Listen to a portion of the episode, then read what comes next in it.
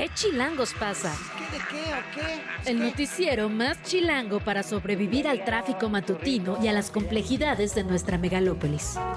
Conducido por Luisa Cantú y Luciana Weiner. ¿Qué chilangos pasa? La información necesaria para amanecer, sobrevivir y disfrutar en la capital del país. Queremos que ustedes gocen. Música para bailar, señor. Aquí comenzamos.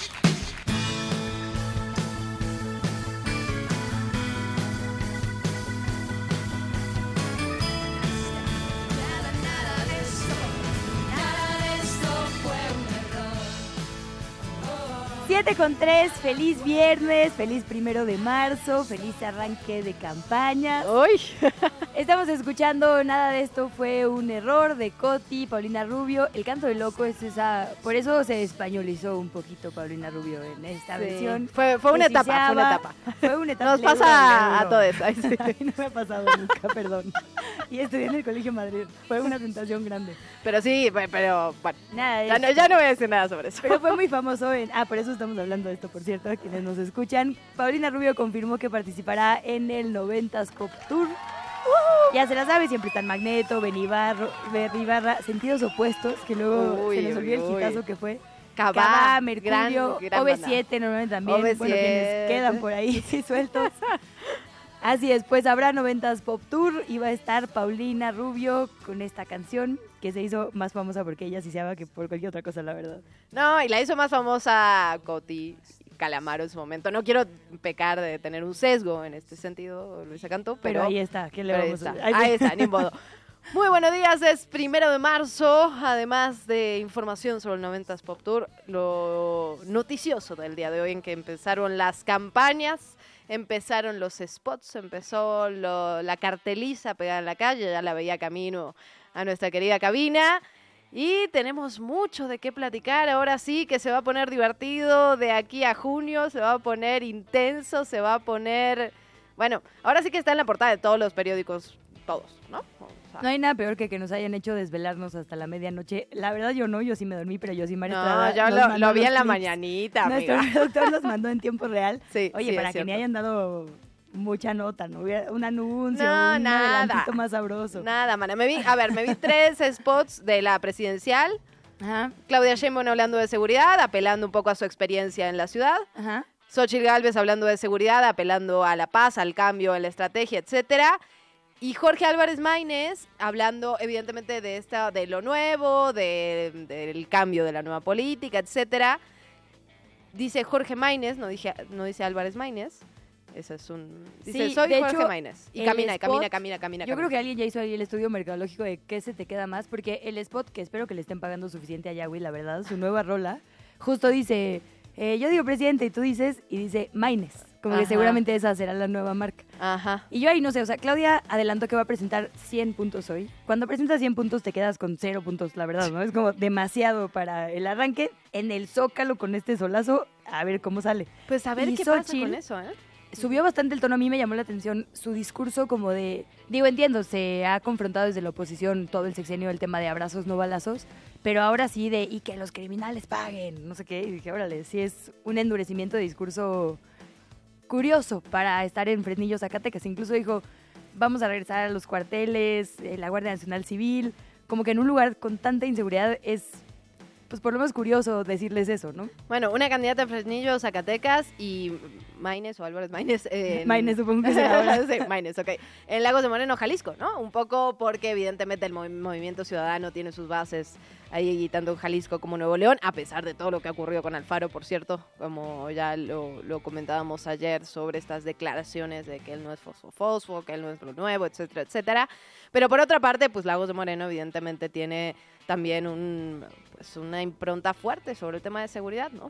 Habrá Sí. que ver qué pasa con el inicio de campaña tanto de Claudia como de Clara en, en el Zócalo Capitalino a las 4 de la tarde porque está el plantón de padres y madres eh, de Ayotzinapa, de los estudiantes de los 43. Entonces, Justo habrá que ver qué a ir pasa para allá ahorita con nuestra compañera Fer Guzmán y vamos a platicar con voceras y voceros de todas las campañas, con Gaby Cuevas, vocera de Clara Brugada, con Federico Doring, vocero de Santiago Tabuada, con Sofía Margarita Provencio, que es la vocera de Salomón Chertorivsky.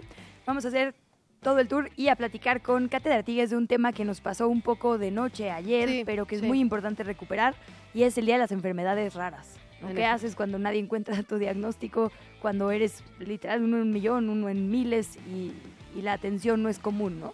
Es importante poner luz sobre ese tema. También, también vamos a estar platicando con Nelly Segura. Regresa Nelly Segura, que Chilangos pasa.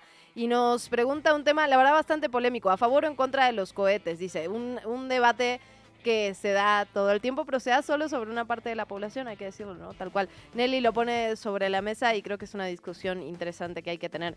Tenemos eso y más, así que ya es tarde. Vámonos. Vámonos. Bueno, ahora sí llegó el día. Los tres aspirantes a dirigir la capital inician formalmente las campañas para disputar la jefatura de gobierno de la capital el próximo 2 de junio. Ya lo decíamos, Clara Brugada, candidata de la coalición Sigamos Haciendo Historia, Morena, PT, Partido Verde, compartirá su arranque de campaña a la candidata presidencial con Claudia Sheinbaum en un evento masivo que tendrá lugar en la plancha del Zócalo. Se prevé que empiece a las 5, la cita es a las 4 de la tarde. Arrancamos nuestro camino hacia la victoria. Hoy iniciamos ese camino para continuar con la transformación de la Ciudad de México. Y estamos listos, estoy lista para ganar los corazones de los habitantes de esta ciudad que quieren que continúe el trabajo de la doctora Claudia Sheinbaum. En el otro lado, Santiago Taboada, el abanderado de la coalición Va por la Ciudad de México, conformada por el PRI, el PAN y el PRD, inició formalmente su campaña el primer minuto de este viernes, digamos en cuanto empezó el plazo legal, en el Ángel de la Independencia. Ahí hizo énfasis en el tema de seguridad, dijo que replicará la estrategia blindar que usó en Benito Juárez. Estuvo por ahí acompañado de Jorge Romero, de su pareja, eh, del líder perredista, De- sí, Jesús Zambrano. Mariana Gómez del Campo, como estas figuras, digamos, pues muy icónicas de cada uno de los partidos. Escuchamos a Santiago Taboada. Tenemos una misión muy importante. Vamos a demostrar que vivir en una ciudad mejor sí es posible. Este proyecto es un compromiso con la democracia, con la libertad y con el futuro. Son años de malos gobiernos. Esta ciudad puede ser mucho mejor en todos sentidos. La vamos a blindar como ya lo hice en Benito Juárez para volverla la más segura de todo el país. De hecho, uno de sus primeros actos masivos será el sábado 2 de marzo en el Parque Bicentenario a las 5 de la tarde. Se espera la asistencia justamente de la candidata presidencial de Xochil Gálvez y también la de los liderazgos de los tres partidos de coalición, así como la de candidatos a las alcaldías. Salomón Chertorivsky empezó también el primer minuto de este viernes en Avenida Juárez y Eje Central. Ahí dijo, aquí empezó todo para la Ciudad de México, Sí. este es el lugar fundacional y por eso decidió acercarse ahí a la gente. Iban muchas personas vestidas de naranja con estos como carteles de las águilas. Vamos a escuchar parte de lo que sucedió. a conquistar las almas, los corazones y la mente de las y los chilangos. Pero empezamos aquí, en el corazón de la Ciudad de México y en el corazón de nuestro país. Aquí, aquí donde se fundó nuestro México, donde todos los días transitan millones de personas en busca de un mejor futuro. En primera fila estaba ahí Sandra Cuevas con su gorrita naranja, Sí. sus labios rojos. Fosfo, fosfo a todo lo que Fosfo, fosfo. Estuvo también Alejandra Barrales, es decir, empezaron, claro, es que también empezaban las eh, campañas para el Senado y para las Sí. cámaras, entonces, de hecho en un montón de lugares, ayer escuchaba a las diputadas del PRI, por ejemplo, aquí en la capital, las senadoras, perdón, van a empezar en Tlatelolco, o sea, como que empezaron ya también a las cámaras. Estuvo también Laura Ballesteros eh, junto a Salomón Chertorivsky y el dirigente local Alejandro Piña. Por otra parte, ya lo decía Eugenio Fernández hace algunas semanas, va a ser unos meses de exigencias. Exigencias por parte de la ciudadanía, pero también por parte de los sindicatos, de las confederaciones. Y la Coparmex de la Ciudad de México ya se pronunció, llamó a los candidatos y candidatas a la presidencia de México, a la jefatura de gobierno y al Congreso Federal y el local a que incluyan el tema de la crisis hídrica como una, como una prioridad urgente en sus propuestas. Por eso se propuso un plan para atender esta crisis, se llamó Agua para el Futuro, consistirá en, en garantizar una inversión de por lo menos 70 mil millones de pesos, con lo que de manera gradual se podría reducir las pérdidas de agua en la red de distribución mediante medidas como la rehabilitación y modernización de la infraestructura. Y bueno, también queda formalmente inaugurada la temporada del Chapulineo. De Ah, hecho, claro. ya tuvo que haber quedado. Eh, esa, esa, mira, Ayer. se inaugura muy temprano, amiga. Estaba viendo que 51 diputados, con los seis de la sesión del miércoles, 51 diputadas y diputados ya saltaron Sí. literalmente a buscar otros cargos. Lo mismo está pasando aquí en la capital del país.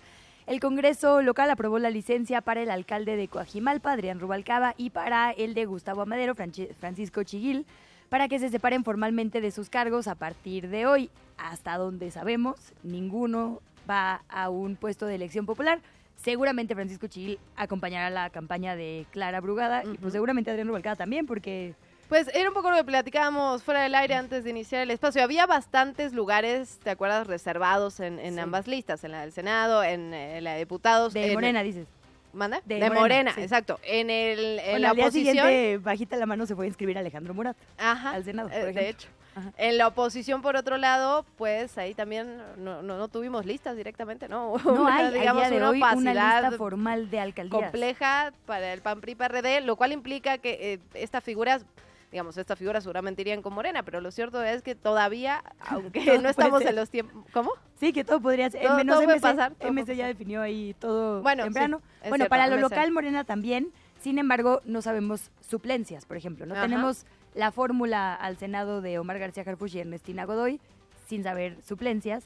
Y hay puestos que, obviamente, en caso de que Claudia Sheinbaum gane la presidencia, se irían al gabinete. Entonces, esas suplencias será importante ver quién las va a titularidades coming soon. Exactamente. Bueno, son Bueno. ocho ya los alcaldes y alcaldesas separados del cargo. Los obvios, Clara Brugada de Iztapalapa, Santiago Taboada de Benito Juárez, Judith Venegas de Milpalta, Berenice Hernández de Tláhuac, digamos quienes buscarán la reelección, Sandra Cuevas en Cuauhtémoc, que va al Senado, y José Carlos Acosta en Xochimilco. Por otra parte, y en otro tema, ayer integrantes de la Asamblea Nacional de Usuarios de Energía Eléctrica realizaron una manifestación sobre reforma. Después de la marcha hicieron un bloqueo sobre Avenida Bucareli en la alcaldía Cuauhtémoc. Están demandando una reducción en las tarifas del costo de energía eléctrica. Dicen que les están cobrando en exceso. La Dirección de Monitoreo Atmosférico de la Ciudad de México detectó que en la zona conurbada del Estado de México hubo ayer una muy mala calidad del aire, específicamente en las zonas de Iztapaluca, Valle de Chalco y Chalco. La dependencia pidió por eso no hacer actividades al aire libre, evitar las actividades físicas de forma moderada, es decir, solo hacerlas moderadamente, acudir al médico si se presenta algún síntoma respiratorio o cardíaco y estar muy pendientes a las actualizaciones en ese sentido. Nos vamos al Estado de México porque está encabezando el top 10 de las entidades con más quejas ciudadanas en contra de elementos de seguridad pública. Este dato lo arrojó el Censo Nacional de Gobiernos Municipales y Demarcaciones Territoriales de la Ciudad de México.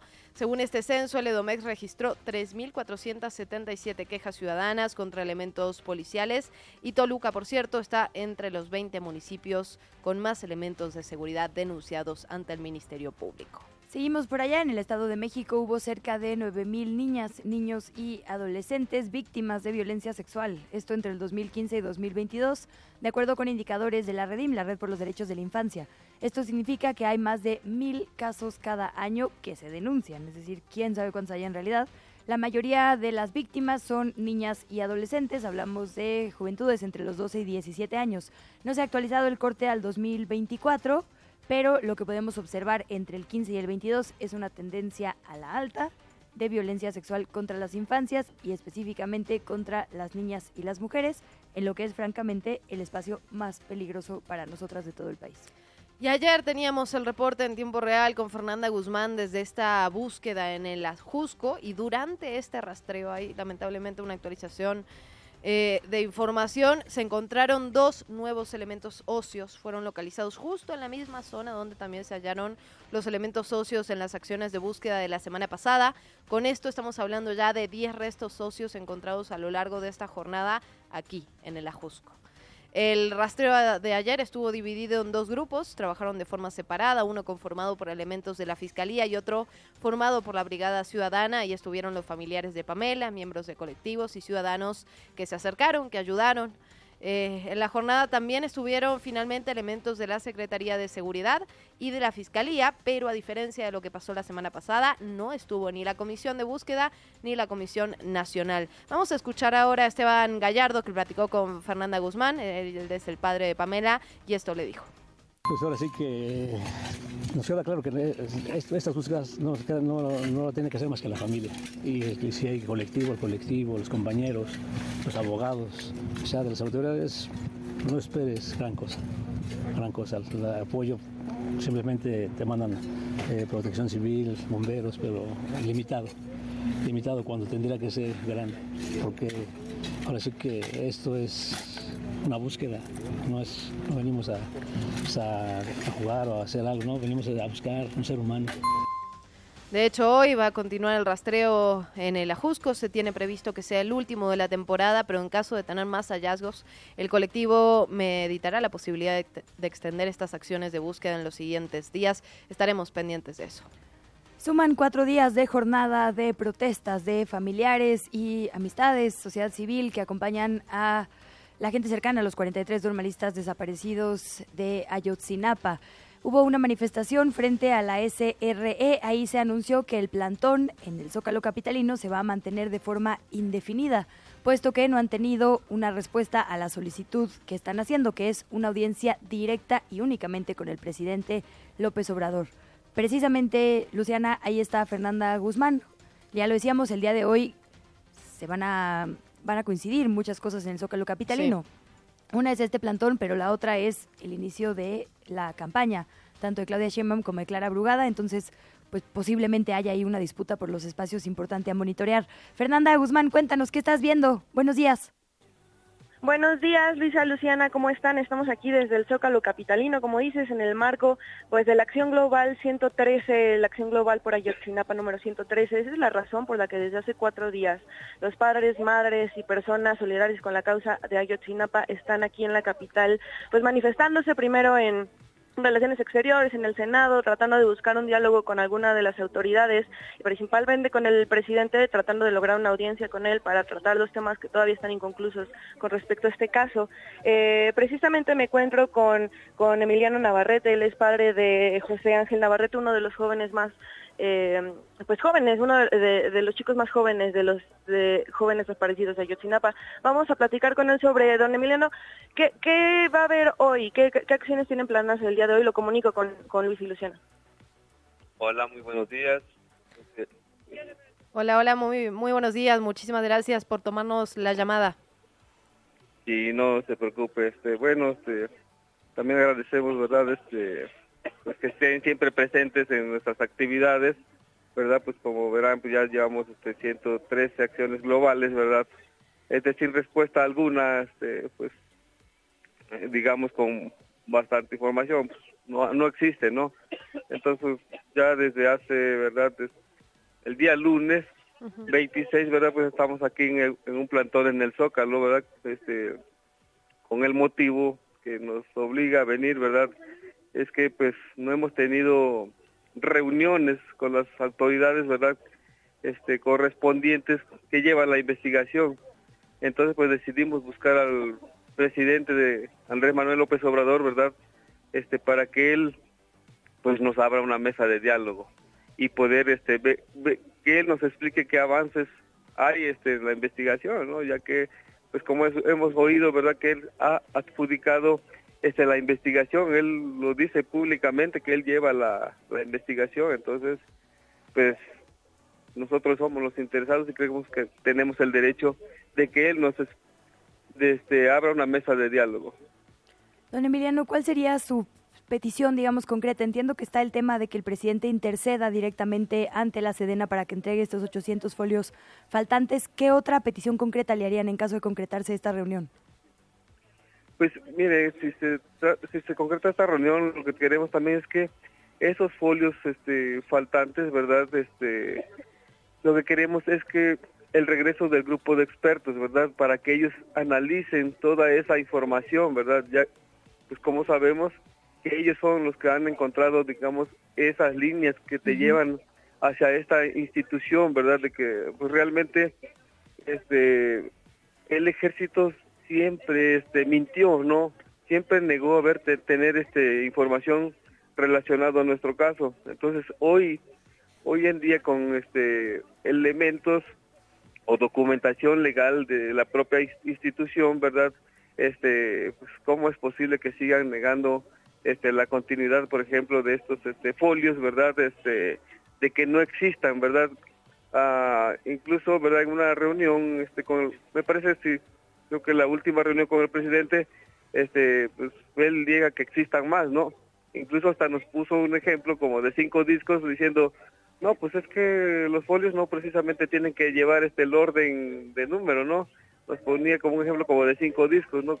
Dice, a ver, el disco uno yo le puedo poner el disco, este número uno, el dos, pues el dos, el tres le puedo poner el cinco, y el cuatro le puedo poner el siete, y el cinco, pues pongamos como el diez, más o menos así se refirió, dice, y puede ser eso como normal. Y dice, no, bueno, pues no creo que sea tan normal, ¿no? Si vas a numerar este eh, si hay una numeración, un ordenamiento de algún documento o cualquier otra cosa importante, yo creo que tiene que tener una secuencia, pues, este, normal, digámoslo así, ¿no?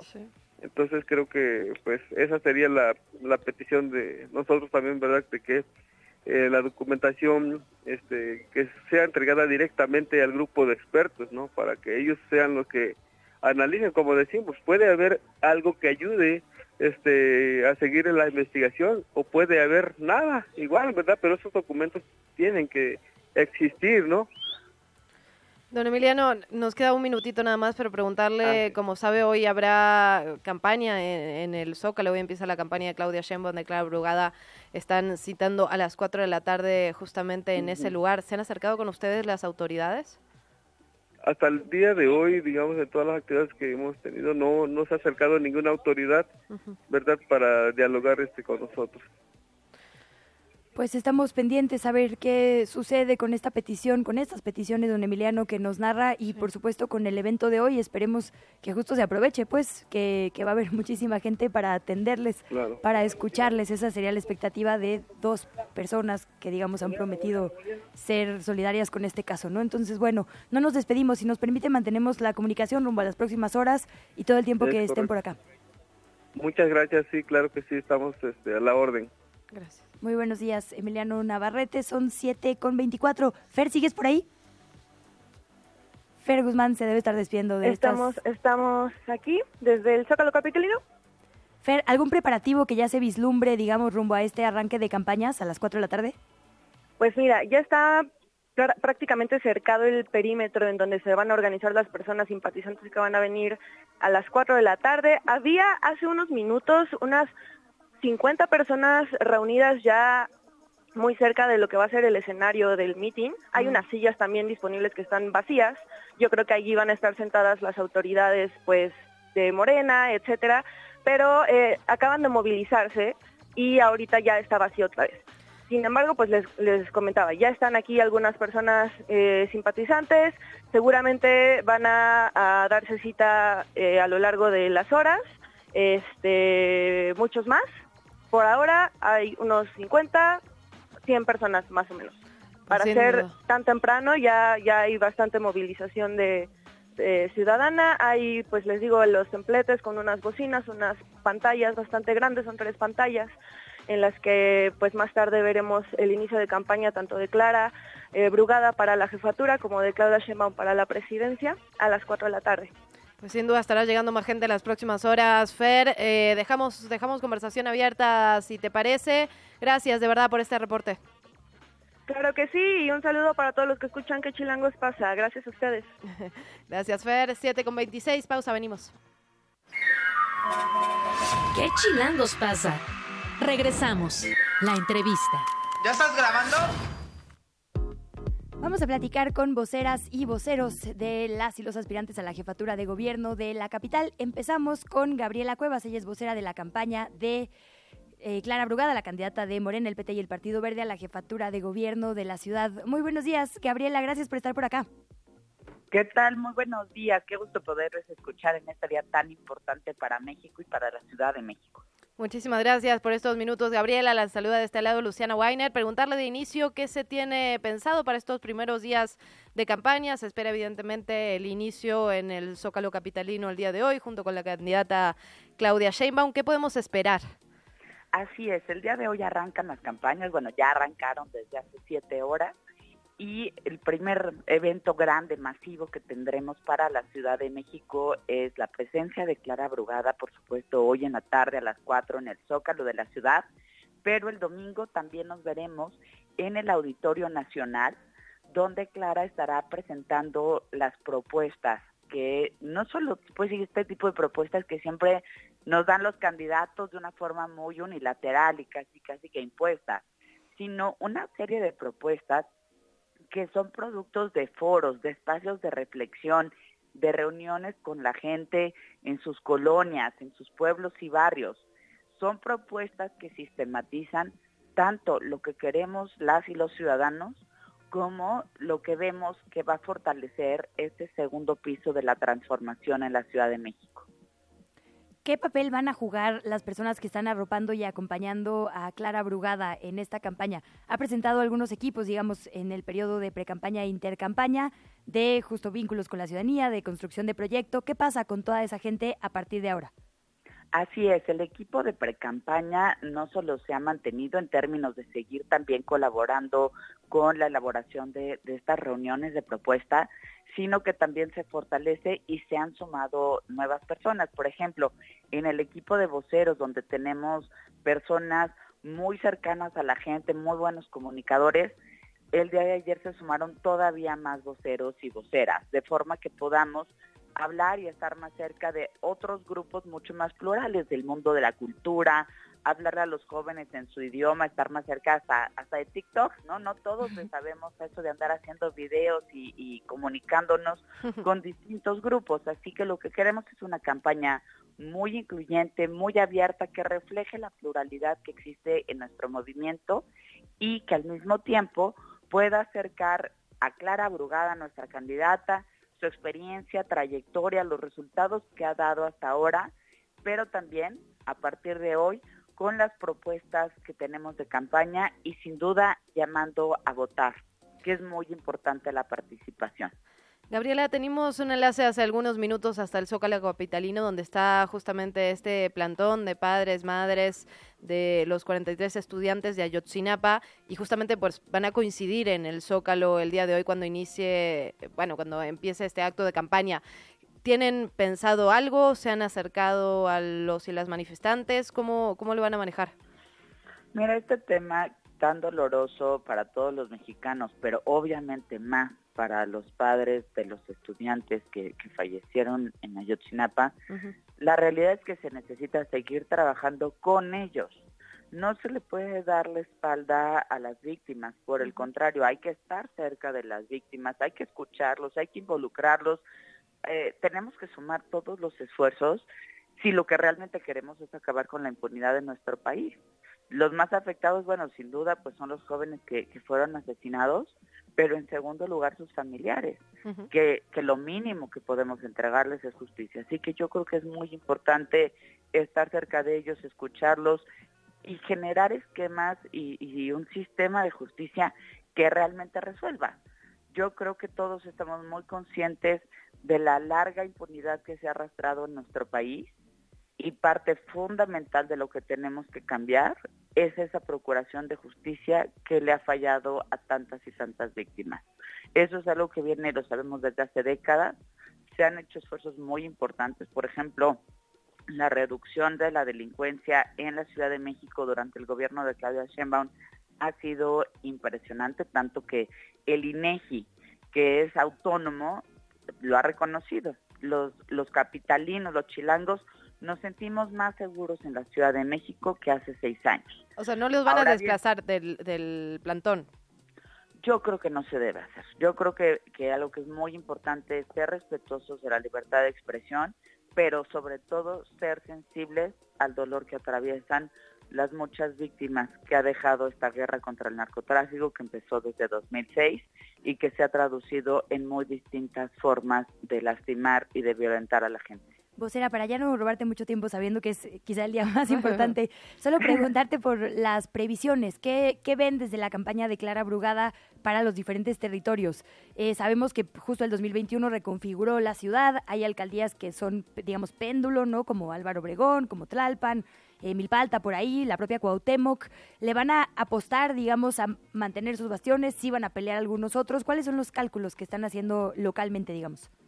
Lo que nos dicen las encuestas, y, qué bueno que preguntas esto, las encuestas son muy claras y es que llegamos al inicio de campañas hoy con una ventaja impresionante, tanto a nivel nacional con Claudia Sheinbaum como también con Clara Brugada en la Ciudad de México. La ventaja es clara, ahí está, la traen todas las encuestas y bueno, hasta en muchos debates lo ha reconocido la oposición. Eh, discuten algunos números, pero nadie ha discutido que hoy por hoy Clara puede arrasar en la Ciudad de México. Ahora, estos tiempos de campaña son fundamentales porque es el momento para estar más cerca de la gente, para hablar de los qué y los cómo. Y ahí es donde además tenemos un enorme potencial porque Clara tiene enorme experiencia. Ahí están los resultados de Iztapalapa, ahí están las utopías, ahí están los datos en seguridad, en transparencia, pero ahora hay que contrastar tanto, estas acciones como las propuestas en todos los territorios y en la pluralidad que tiene la Ciudad de México. Yo estoy segura que en el momento en que la gente reflexione y contraste cómo ha gobernado Claudia Sheinbaum, cómo ha gobernado Clara Brugada y cómo tiene la oposición varias de las demarcaciones al poniente de la Ciudad de México, podremos todavía conquistar más y más corazones. Es evidente que en el poniente de la Ciudad de México se han deteriorado los servicios en estos últimos tres años, se ha deteriorado los temas de seguridad porque no quisieron coordinarse y ahí está la misma evaluación de algunos de los alcaldes de, de oposición. Entonces, yo creo que tenemos que ir por más, tenemos que ir por toda la ciudad, tenemos que llevar la propuesta, tenemos que hacer que se conozca a Clara Brugada en todas y cada una de las alcaldías de la hermosa Ciudad de México. Gabriela, de verdad, muchísimas gracias por tomarnos la llamada. Estaremos obviamente muy pendientes de las campañas, así que dejamos micrófonos abiertos. Seguramente volveremos a platicar si nos lo permites. Me dará muchísimo gusto estar con ustedes y con su auditorio. Mil, mil gracias y que sea un gran inicio de campañas para todos. gracias, Gabriela Cuevas.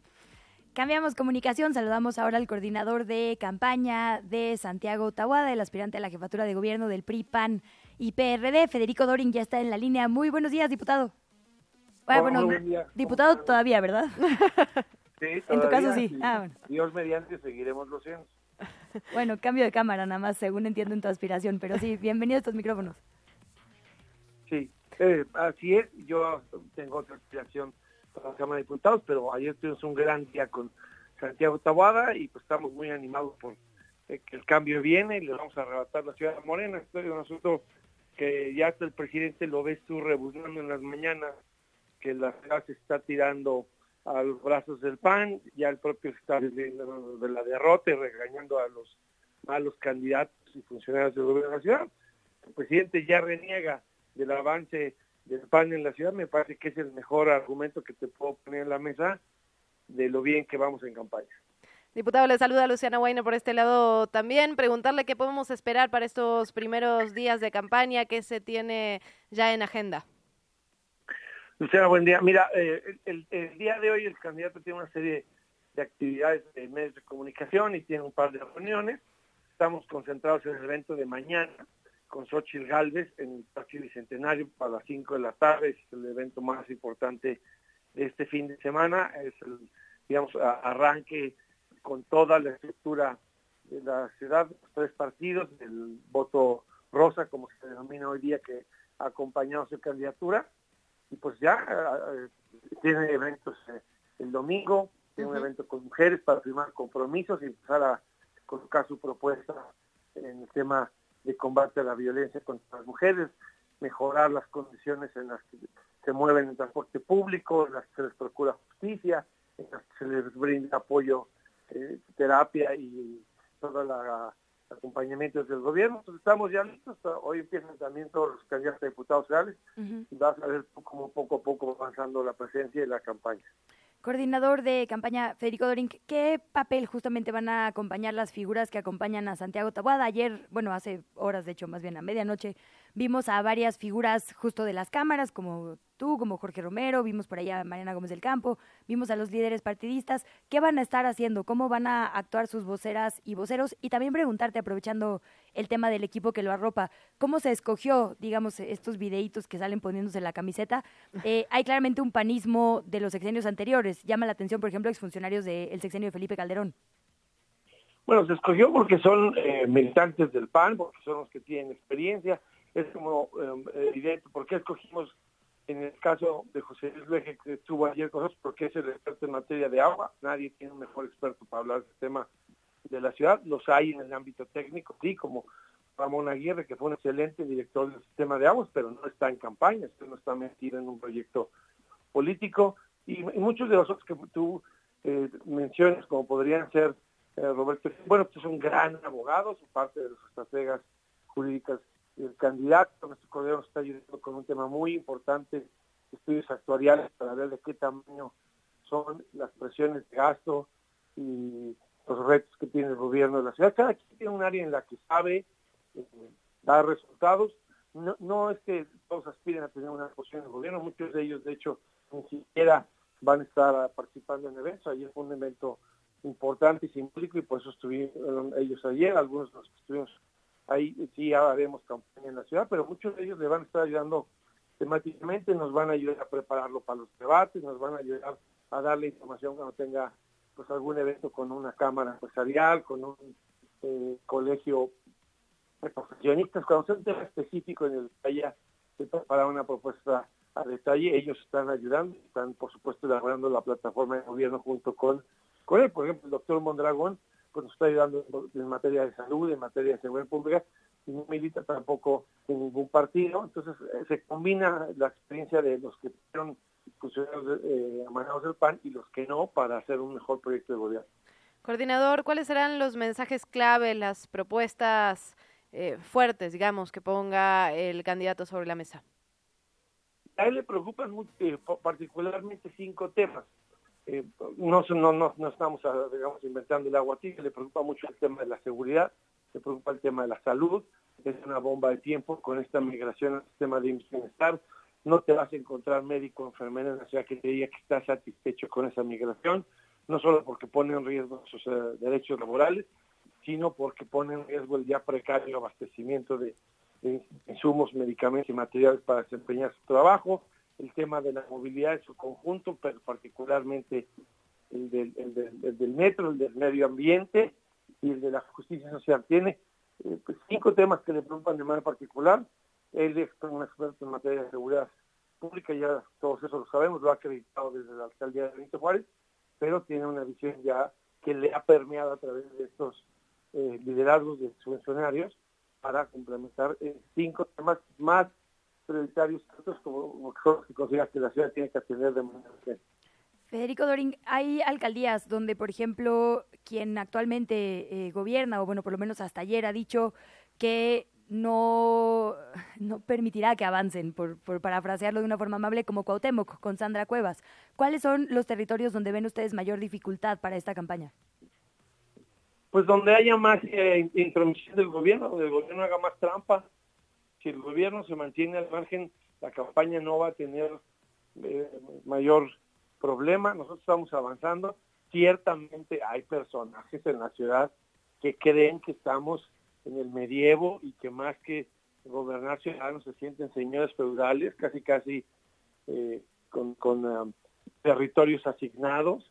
Y bueno, pues es una visión muy rupestre que no tenemos nosotros y vamos a avanzar con o sin ellos o a pesar de ellos. Ojalá y las campañas respeten que los ciudadanos tengan el derecho, no los políticos, los ciudadanos tienen el derecho a conocer las propuestas, los ciudadanos tienen derecho a conocer y comparar. Si alguien cree que está en posibilidad de decidir tú qué información mereces tener y cuál te puede censurar previamente, pues ya te dice lo enano y putiense que es ese político o esa política. Pues Federico Dorin, coordinador, muchísimas gracias de verdad por platicar con nosotras esta mañana. Estaremos siguiendo las campañas, así que dejamos mm, comunicación abierta. Sí, claro que sí. Gracias, Luciana Luisa. Buen día. Muy buen día. Muy buen día. Seguimos y cerramos este carrusel con Sofía Margarita Provencio. Ella es vocera de la campaña del candidato de Movimiento Ciudadano a la jefatura de gobierno, Salomón Chertorivsky. Buenos días, Sofía Margarita, ¿cómo estás? Te saluda Luisa Cantú. Ah, ¿Cómo están, Luisa? ¿Cómo están, Luciana? Gusto, muchísimo gusto saludarla en esta mañana. A ver, cuéntenos un poquito cómo empieza ayer en la medianoche la campaña que se tiene previsto para los siguientes días. Pues mira, ayer empezamos con algo bastante simbólico. Eh, Salomón y el equipo del Movimiento Chilango hicimos un recorrido en el centro histórico de la ciudad, eh, una caminata nocturna. Una parte importante de la plataforma, particularmente en el tema de cultura, es recuperar este, nuestra ciudad de noche. Eh, pero bueno, la verdad emocionados, tenemos mucha chamba, van a ser tres meses con, con mucha talacha, la verdad. Creemos que el enorme reto de Salomón, y por eso les agradecemos mucho el espacio, pues es que se dé a conocer eh, quién es, su perfil de qué va. Yo creo que sin duda alguna es el mejor candidato de los tres, creo que tiene todo lo que se necesita y sabe cómo, cómo gobernar esta ciudad. Pero bueno, lo más importante pues es saber quién es Salomón Chertorivsky. Sofía, vimos ayer en este evento hace, bueno, no ayer, perdón, hace unas horas, es muy confuso cuando es a medianoche, pero hace ratito, eh, en el evento a muchas mujeres y hombres que arroparon al candidato, eh, incluyéndoles a ustedes, digamos, las llamadas morras chilangas, y otras figuras como Sandra Cuevas, como Alejandra Barrales, como Laura Ballesteros. ¿Quiénes van a acompañar al candidato y qué papel van a fungir, digamos, las vocerías? Mira, la semana que viene, justamente el día miércoles, si no me equivoco, creo que todavía se están afinando algunos detalles, se va a presentar al Consejo de Personas que van a acompañar a Salomón, eh, sobre todo en temas de acompañar el plan de gobierno. Eh, todos los lunes Salomón va a estar presentando diferentes ejes temáticos que consideramos prioritarios para la ciudad. Entiéndase temas de agua, temas de seguridad, temas de medio ambiente, temas de cultura, etcétera pero la idea es que cada semana le brinde eh, pues tiempo, digamos, a esa agenda para ser desdoblada, ¿no? Luego pasa que te presentan un plan de gobierno, pero pues es un sopetón y pues cada quien medio agarra lo que le interesa y si pues hay un problema grave de seguridad en tu colonia, pues eso es lo único en lo que te enfocas. Aquí la idea un poco es que podamos ir pues desmenuzando, ¿no? Cuáles son las agendas prioritarias y cuáles son las urgencias de la Ciudad de México. Ese grupo de ciudadanas y ciudadanos que no son necesariamente miembros integrantes del, del partido y no estarán en la boleta, eh, son pues personas que han acompañado a Salomón particularmente en el último año, desde febrero del año pasado, a través de un proyecto que es el Consejo Consultivo Ciudadano, porque Movimiento Ciudadano, tanto a nivel local como a nivel nacional, tiene un órgano, que es este, que es este consejo, ¿no? de donde salen muchas de las propuestas que terminan eh, pues en el legislativo, particularmente para la Ciudad de México, pero pues también en temas de litigios estratégicos, este, asuntos pues que hemos ido a través de la plataforma eh, del Instituto Político pues avanzando, ¿no? A mí me toca presidir ese órgano, con muchísimo gusto el lunes les podemos hacer llegar como una lista ya final de quién son las personas que van a integrar ese consejo. Eh, y pues bueno, y efectivamente las y los candidatos que estaremos caminando con Salomón en la Ciudad de México, pues en las diferentes alcaldías y a caminar para también las diferentes diputaciones locales, así como la lista plurinominal. Sofía Margarita, la verdad es que la mayoría de las encuestas que tenemos al momento muestran una diferencia muy, muy, muy amplia, digamos, con, con, el segundo y con el primer lugar, por supuesto. En ese sentido, ¿alcanzan las campañas para dar la vuelta o cuál es su, su cálculo, digamos, electoral? Pues nosotros creemos que sí. Em, creo que Movimiento Ciudadano se ha distinguido justamente por, a través de propuestas inteligentes y de campañas creativas, pues construir desde lugares eh, pues insospechados, ¿no? Plataformas muy sólidas Em, creo que es el caso de, en su momento, pues de Alfaro en Jalisco, que poco a poco pues fue construyendo desde una cosa muy local hasta el gobierno del estado. Eh, Samuel García pues salió en cuarto lugar cuando compitió eh, por el gobierno de Nuevo León. Y además, pues la verdad no vemos en las otras dos opciones nada del todo convincente. No consideramos que haya una competencia que realmente pudiera eh, poner a Salomón en un lugar este, incómodo donde se demostrara pues que él no es la mejor opción y de verdad esto se los digo este, no solo como vocera, se los digo como una persona que lo quiere, que lo estima, que lo admira. O sea, yo creo que Salomón tiene todas las herramientas y pues, o sea, esos tres meses lo que sí es que vamos a dejar el alma en la calle.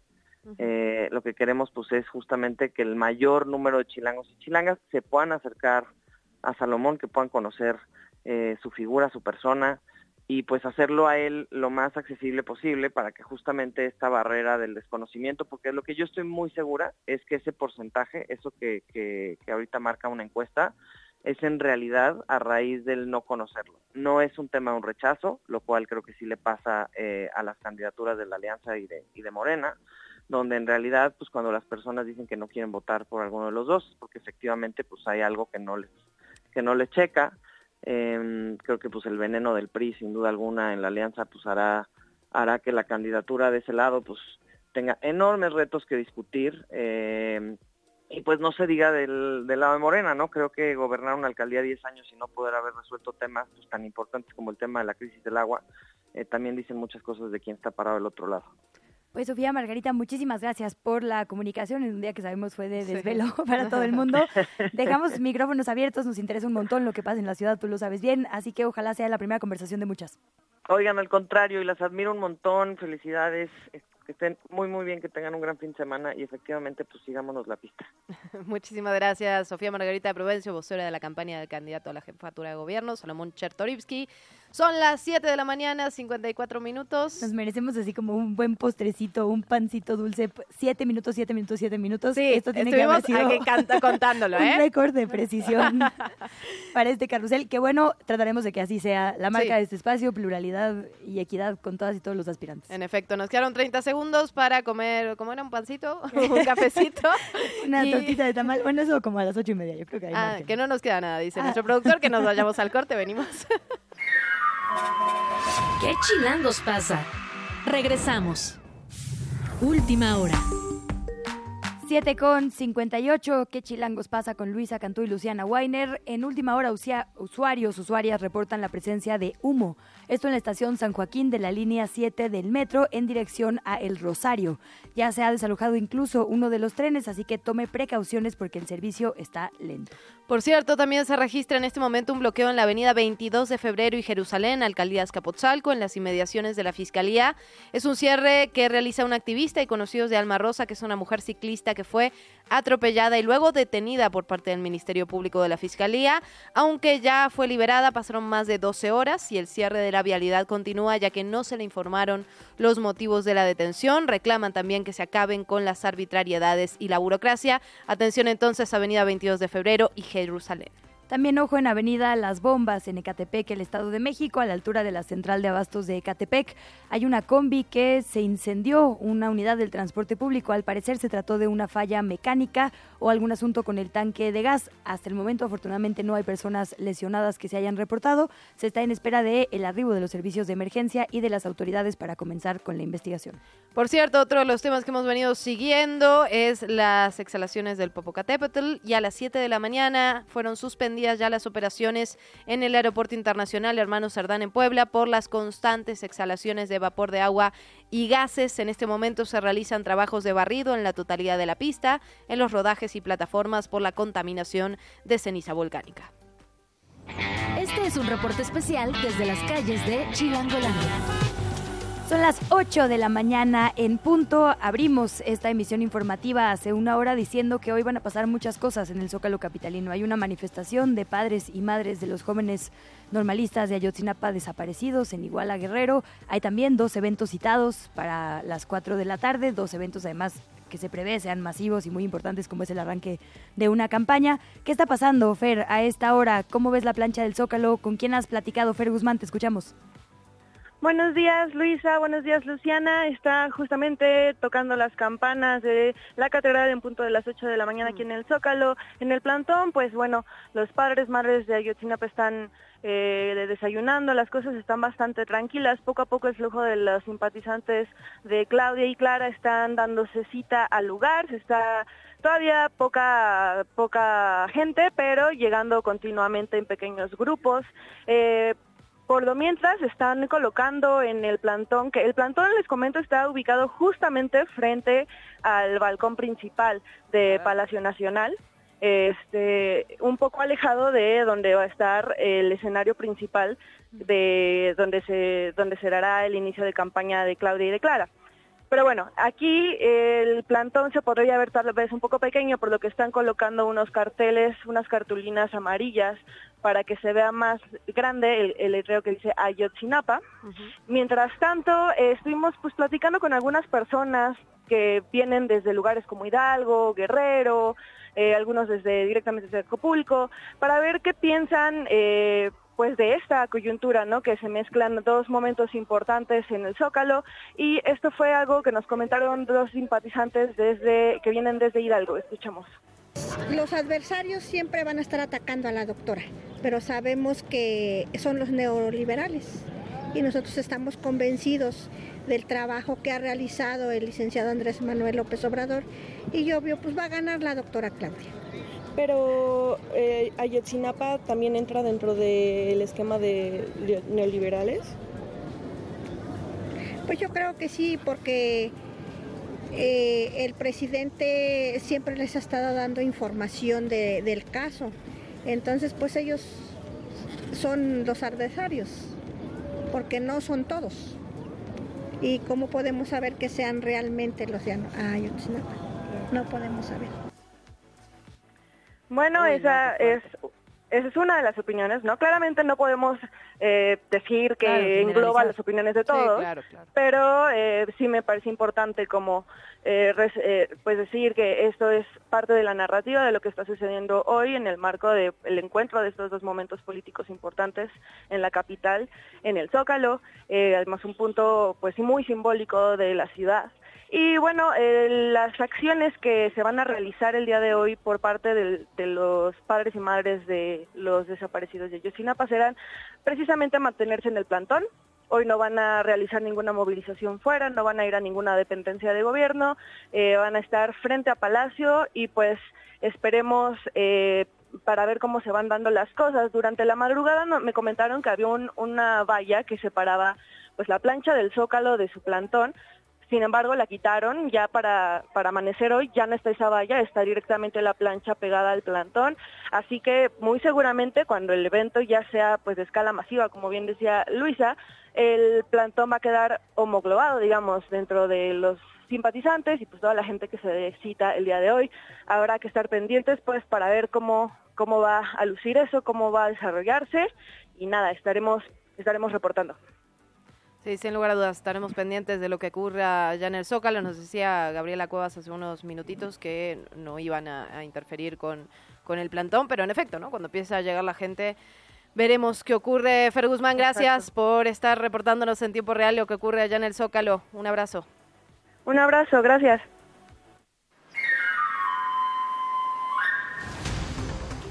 Pues precisamente hoy es el arranque de las campañas, no solo la jefatura de gobierno, sino también las presidenciales rumbo al próximo 2 de junio. Ya lo decíamos, Claudia Sheinbaum de la Alianza Sigamos Haciendo Historia, integrada por Morena, el Partido Verde y el PT, iniciará en el Zócalo Capitalino. Convocó a sus simpatizantes hoy a las 4 de la tarde. El día de ayer estuvo presentando a quienes serán precisamente su equipo en esta campaña. Ya lo decíamos, presentaron uno de intercampaña, uno de precampaña, Sí. uno de diálogos. Ahora finalmente se presentó al equipo que la acompañará en la campaña, sin muchas sorpresas, digamos, Citlali Hernández, Mario Delgado, los Marcelo de siempre, Ebrard. excepto por Marcelo Ebrard, que se suma a lo que ha hecho el último sexenio, que es el contacto con el exterior, digamos, ¿no? Eh, Ana, Ana María María Lomelí. Lomelí, Sí, justo que dijiste la periodista contacto. de Ajá. TV Azteca, de Canal Ajá. 11, que ahora, y además rarísimo porque no es de comunicación, es de vínculo con el empresariado. Sí, sí. Eh, por Peculiar. ahí, Regina Orozco, digamos, nombres ya conocidos, pero ahora con tareas más específicas. Hoy dijo detallará 100 puntos de arranque. Lo que llama la atención, eh, y Arturo Saldívar no apareció en esa lista, ¿no? Creo que porque iba a ser la parte, es que el equipo con el que es vínculo Renata Turrent, me parece que es el de diálogos de la transformación, tiene a su cargo, diga- bueno, tiene como líder de ese proyecto a José Ramón de la Fuente. Y él tiene abajo un equipo con sectores, digamos, de cada una de las disciplinas académicas y sociales. Entiendo que él pertenece al equipo como, grupo.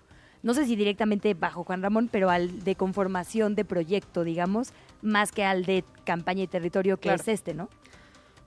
Por otra parte, a ver, Xochil Gálvez, la bandorada de la coalición Fuerza y Corazón por México, PAN PRI PRD, eligió uno de los lugares que foco rojo, ya lo, platicamos al inicio de este espacio, ¿no? Va a empezar en Fresnillo, en Zacatecas, eh, llegó con unas velas, ahí lo veíamos, arrancó a las 12 de la noche también, y un poco alineado con este spot que ya comentábamos, ¿no? Pidiendo la paz, apostando, digamos, por el cambio. Vamos a escuchar parte de lo que dijo. Especialmente iremos sobre aquellas organizaciones que extorsionan y amenazan a los ciudadanos, así como las que atacan a las personas en las carreteras. Se les acabó el negocio.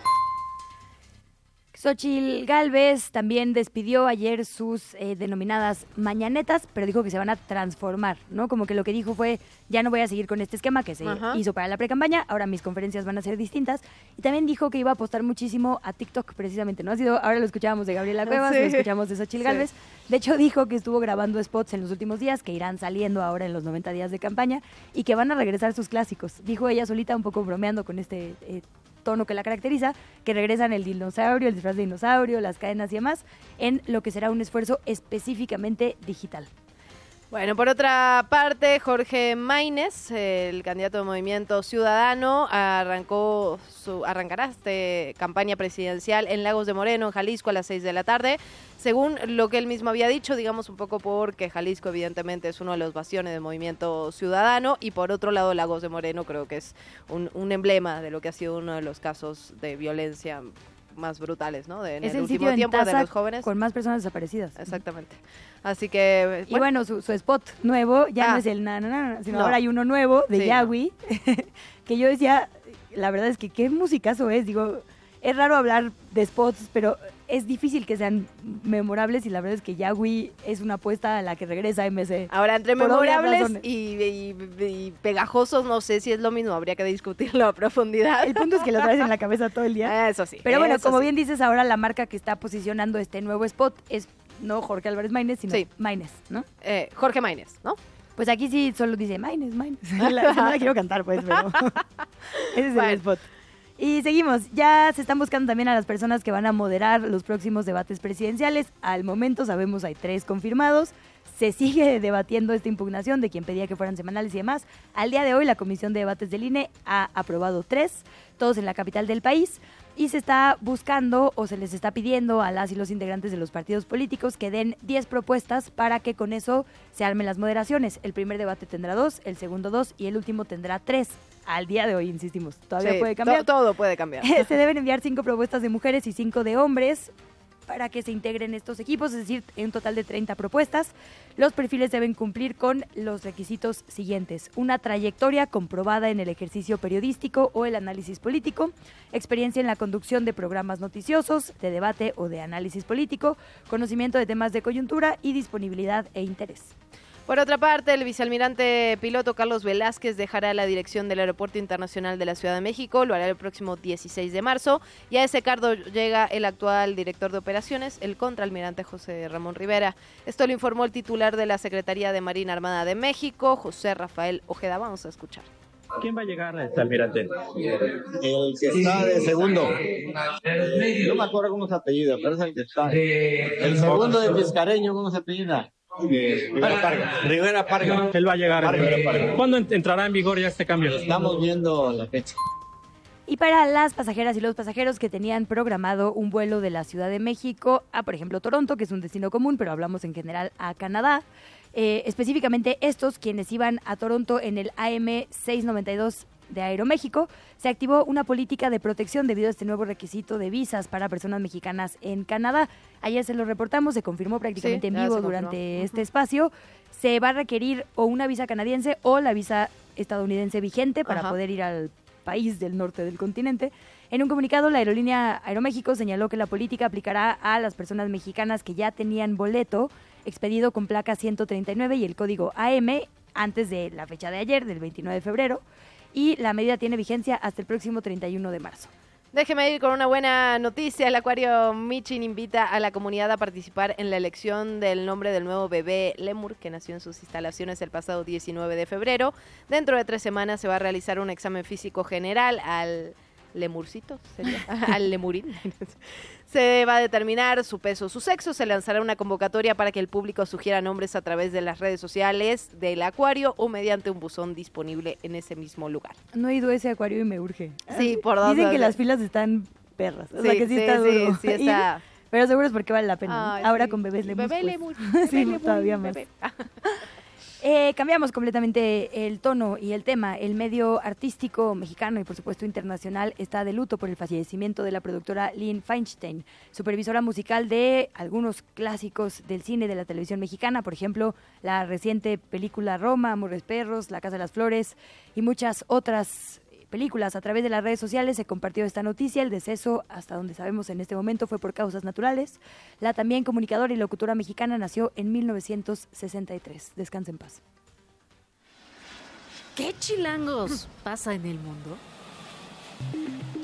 Nos vamos a Estados Unidos. El presidente demócrata Joe Biden y su posible rival republicano en las elecciones de noviembre, Donald Trump, realizaron visitas paralelas a la frontera entre Estados Unidos y México y señalaron que la migración es uno de los ejes- centrales en sus respectivas campañas. Ya lo habíamos notado, por cierto. Las visitas ocurren este jueves cuando un juez bloqueó temporalmente una ley de Texas que permitía desde marzo la detención, prisión o expulsión de personas migrantes que hayan cruzado la frontera por pasos no autorizados y que permanezcan en el estado. Esta tira afloje que ha habido, la verdad, entre el gobierno central y el gobierno estatal de Texas, que ha hecho una cantidad de leyes y de medidas absolutamente violatorias de derechos humanos allá en la frontera. Las autoridades sanitarias de Gaza en Palestina confirmaron a más de 100 palestinos asesinados por disparos israelíes cuando se acercaron a los camiones que se aproximaban para brindarles ayuda humanitaria. En total suman ya 30.000 asesinatos, más de la mitad son mujeres, niños y niñas. En los últimos cinco meses se reportan también cientos, cientos, o sea, de personas heridas en estos hechos de ayer. No, y la verdad que el, el video es absolutamente brutal, brutal. Se ve como llega el camión eh, con comida, con ayuda humanitaria. Con harina, porque es gente Sí, que no había gente comido, que no había comido en días, días, porque se tienen acerca. bloqueado el acceso a comer. Eh, Es, es realmente brutal, las imágenes son terribles. Y justamente el gobierno de México expresó ayer una, cito textual, ¿no? Categórica condena por este ataque en contra de civiles palestinos al norte de la Franja de Gaza a través de la Secretaría de Relaciones Exteriores. México reiteró la necesidad de un cese al fuego inmediato que permita la entrada de ayuda humanitaria suficiente y reafirmó su apoyo a las agencias de Naciones Unidas, también en la provisión de ayuda en Gaza, en Cisjordania y en toda esa región. Hay que decirlo, el, eh, digamos, el fallo de la Corte Internacional de Justicia fue que se debe hacer todo lo posible por evitar un genocidio. Digamos, es el corte Ajá, hasta este momento. Evitar un genocidio implica a todos los países europeos que están cortando, eh, los Estados Unidos también, su ayuda a esta agencia de refugiados. Hay uno de cada cinco niños ya en desnutrición grave, se están literalmente muriendo de hambre las infancias que no tienen absolutamente Sí, nada sí. que ver con ningún tipo de disputa en la Franja de Gaza y que no pueden salir porque el tema es ese, es la prisión al aire libre más grande del mundo. Tenían así ya varias décadas. Sí, ya En no- este ya no podían con salir, fronteras no, bloqueadas. ajá, no, claro, no, hay gente que no ha salido en toda su vida y que hoy está a merced de morir de balazos o morir de hambre o de bombas. No, y además más. cuando el 80% de los edificios han sido destruidos por, No por los bombardeos, no hay además ni siquiera un lugar donde refugiarse, una casa, un hogar, no hay familia, muchos niños están No hay solos. atención Lo contaba médica, se están haciendo en casas las amputaciones, las cesáreas para que nazcan niñas, niños. O sea, es una situación verdaderamente límite. Hablaremos de ello un poco más adelante, pero es el conflicto que va a marcar a nuestra generación. ¿Vamos a permitir ver en tiempo real y HD un genocidio o no? y con Bueno, el silencio, la omisión o de, de muchos países de- del mundo. También en El Salvador hay información en este momento, sobre todo el presidente Nayib Bukele, que va siguiendo el camino de Milei y Luisa Cantú, ahí va muy... Bueno, dijo que, eh, que se decidió que la perspectiva de género no se va a incluir en la educación pública del país. Ha dicho que no va a permitir que esas ideologías estén en las escuelas y en los colegios. Y el Ministerio Público de Educación anunció que implementará la decisión, obviamente, del mandatario. Confirmó que todo rastro de lo que ellos llaman ideología de género, que no es nada más que tener en cuenta el 52% de la población, lo van a sacar de las escuelas. ¿Qué tal? La entrevista. Ya se lo decíamos, fue el Día Internacional de Visibilidad de las Enfermedades Raras y justamente eso queremos hacer, ponerle luz, hablar sobre ellas y sobre la lucha que es visibilizarlas, atenderlas, generar diagnósticos, presupuestos y demás.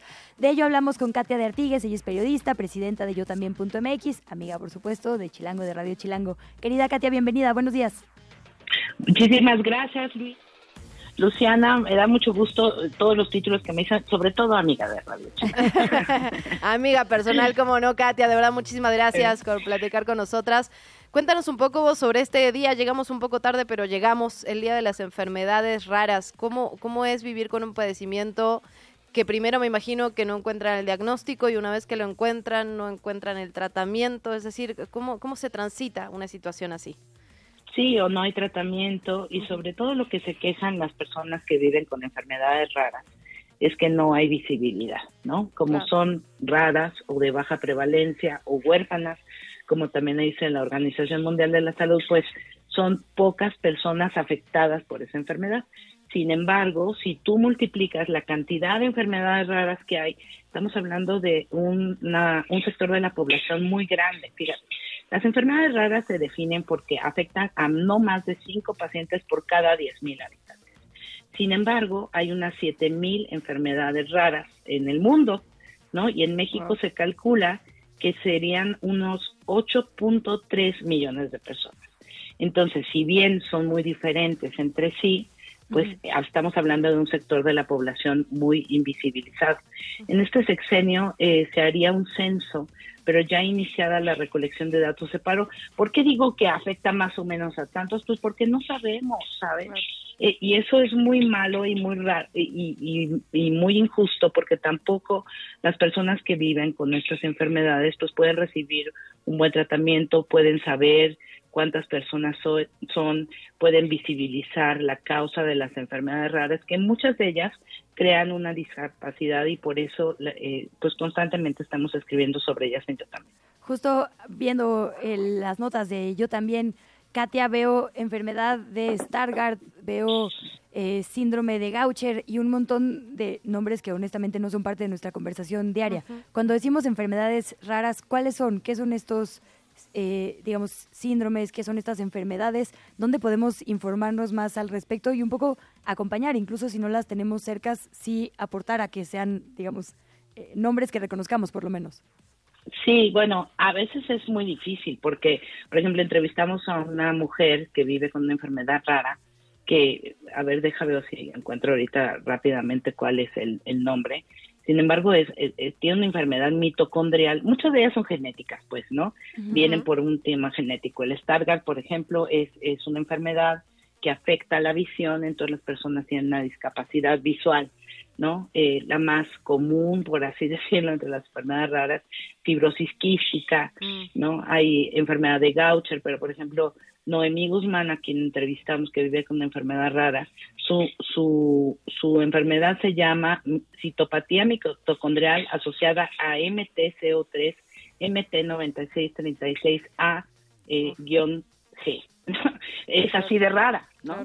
Eh, en fin, eh, el tema aquí es el derecho a la salud, ¿saben? Eh, más allá de la enfermedad, como se llama, pues todos los mexicanos y mexicanas tenemos derecho a la salud. Y el tema aquí es que se visibilicen eh, todas las personas que, de nuevo, si los juntamos, pues viven con enfermedades raras, eh, exigir que haya un conteo, un censo, que se sepa quiénes son, dónde están. Y bueno, yo les podría recomendar que si viven con una enfermedad rara, si están buscando una enfermedad, a alguien que tenga su misma pues eh, condición, sintomatología, pues hay muchos grupos de WhatsApp al respecto que buscan a personas con enfermedades raras. A veces hay tres en el mundo, ¿sabes? Y es muy importante esto, hay que visibilizar también a las personas que les cuidan, eh, pero podrían acercarse a la Federación Mexicana de Enfermedades Raras eh, entrevistamos en yo también al fundador de esta, de esta federación, que dice que hay por lo menos 23 enfermedades raras registradas en México. Es una historia bien padre, eh, común en la lucha por visibilizar este tipo de cosas, porque David Peña tuvo dos hijos con enfermedades raras y lleva más de 30 años luchando por esto. Y lo que denuncia, y, y bueno, la verdad es que resonó muchísimo conmigo cuando leí la entrevista que le hicimos en Yo también, es que pues solamente hacemos caso los medios y las autoridades en visibilizar las enfermedades raras, pues cada 28 o en este caso 29 de febrero. Justo sobre eso te iba a preguntar las autoridades, ¿qué tipo de política pública se necesita? Me imagino que al ser casos, digamos, tan extraños, no hay una inversión suficiente para que se realicen los estudios y encontrar una cura, un tratamiento, por ejemplo. Sí, hay muchas enfermedades raras que no tienen tratamiento, que solamente pueden cursar con, bueno, hay algunas que sí, otras que no, digo, como son raras, de nuevo, ¿no? Parece este juego de palabras, ¿no? Sin embargo, como son siete mil distintas, ¿no? En el mundo. eh, pero lo que primero tenemos que saber es cuántas son cuántas son y dónde están estos pacientes. Fíjate que en enero de 2017 se publicó en el Diario Oficial de la Federación un decreto para crear la Comisión de Análisis, Evaluación, Seguimiento y Registro de las Enfermedades Raras. Eh, pero bueno, fue letra muerta porque en agosto del año pasado, no, del año antepasado, en 2022, el Consejo de Salubridad, en lugar de hacer este esta comisión de análisis, bueno, lo único que hizo fue como un censo en línea de cuántas enfermedades raras quienes las habitaron, que además duró pocos días en línea y después lo quitaron. Es muy eh, preocupante e indignante, me parece, que eh, la Secretaría de Salud a nivel nacional ni siquiera se preocupe por saber cuántas personas con enfermedades raras hay en México y cómo se llaman estas enfermedades. Como bien dices, Katia, sí, digo, es importante saberlo para generar política pública, pero aunque fuera uno, el derecho a la salud es la bandera que deberíamos tener siempre. Te agradecemos un montón. Katia, ¿dónde vemos más de tu trabajo y de toda la cobertura que hacen en Yo también? Pues en yo también.mx, esa es nuestra página web y estamos en redes sociales en todos lados como arroba yo también AC, menos en Twitter que estamos como arroba yo también. Katia Artigues, de verdad, muchísimas gracias por platicar con nosotras. Un abrazo. Gracias a ustedes, les mando abrazos, muchos. Gracias. Bye. Última hora.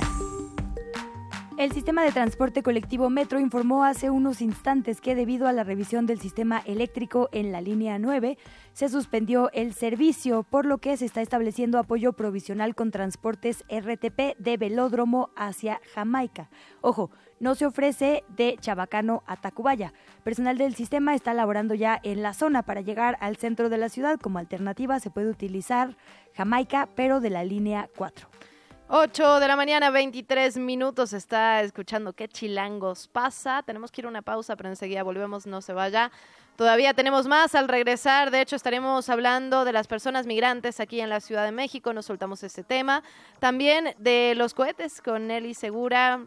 eh, en Pueblo Chico, Ciudad Grande, retomamos esta colaboración es un debate, la verdad, muy interesante el que hay que dar. También tenemos deportes, información de última hora desde chilango.com, en fin, mucho, pero mucho, así que no se vayan.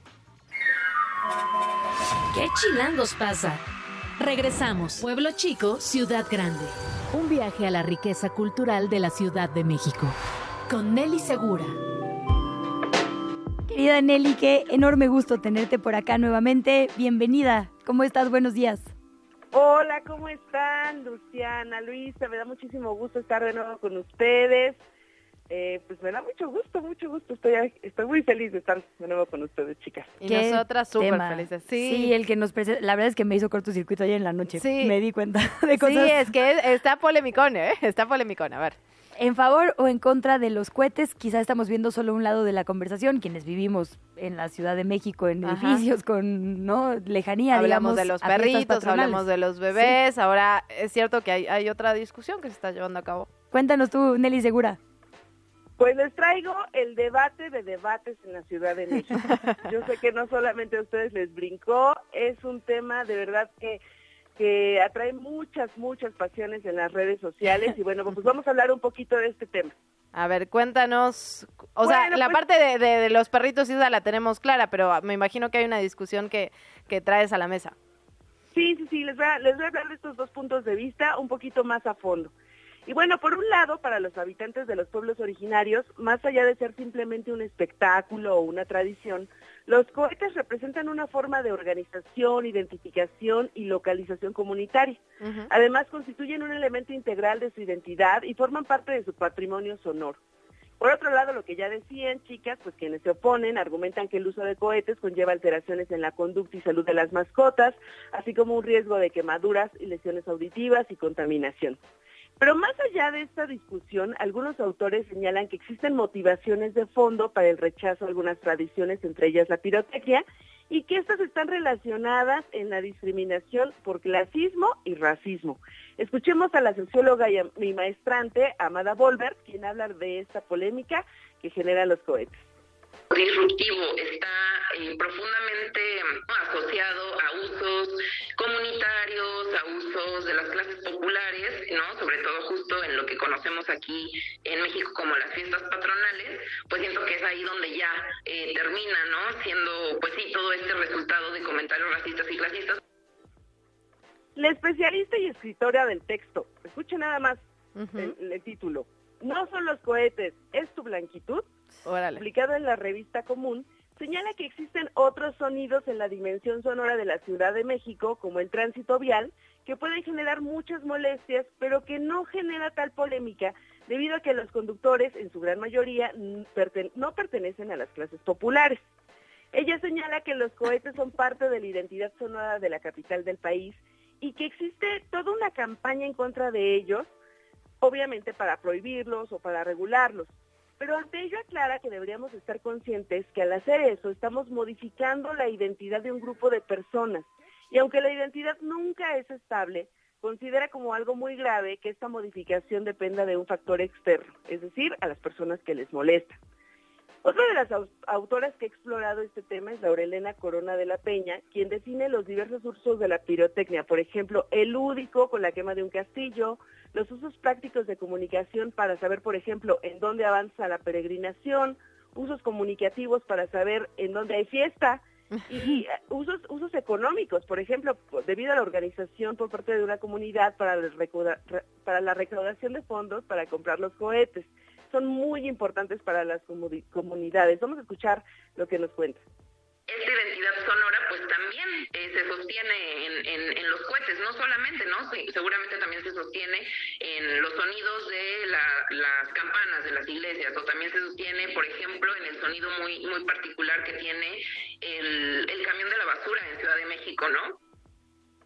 El motivo pues es tema de discusión en redes sociales, pero incluso alcanza la confrontación social. Cuando llegan a vecindados a algún pueblo o lugar en el que se tenga la costumbre de quemar pirotecnia y pretenden que los habitantes originarios modifiquen sus usos y costumbres, mismos que le dan cohesión social y que han practicado desde hace centenas de años. Escuchemos lo que nos dice Amada la Asociación de las Fiestas Patronales también que ver con eh, estas figuras que estaban antes de los santos, ¿no? Y creo que, bueno, no sé, a mí eso me hace mucho sentido pensando que eh, esta, la Iglesia Católica pues impuso estos eh, santos católicos sobre figuras que se encontraban desde antes, ¿no? Desde, este, desde antes de la colonización en los pueblos prehispánicos. Entonces, todos estos pueblos originarios parten de ese, de ese origen que es mucho, eh, mucho, mucho anterior a la colonización.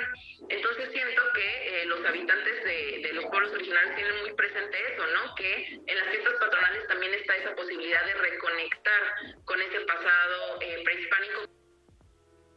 Bueno, pues eso es lo que nos dice Amada Volver Ale Ramírez de los Santos es otra especialista en comunicación y escritora de otro texto polémico. Él les va. ¿La pirotecnia es de nacos? Señala que todos tenemos que contribuir para mantener la convivencia de esta enorme ciudad, pero fuera de estereotipos como atrasados y modernos, gente bien y gente naca, indios y civilizados, frente a tradiciones como los cohetes. Pues ahí está, chicas, el tema, no sé qué les parece, y después de, esto, pues, ¿qué piensan, a favor o en contra? Uy, no, no, es tan fácil, Nelly, pero la verdad creo que lo, que es una gran discusión, ¿no? Y que tiene mucho que ver, en este espacio también tuvimos una breve polémica sobre el tema de los narcocorridos, ¿no?